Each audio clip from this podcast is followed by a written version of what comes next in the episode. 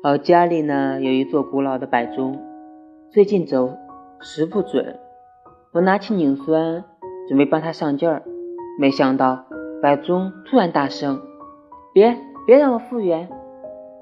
怎么了？他回来了，我不需要继续四下张望了。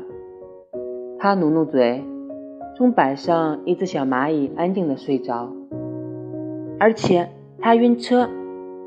后来摆钟终于缓缓静止，好像时间永滞于此。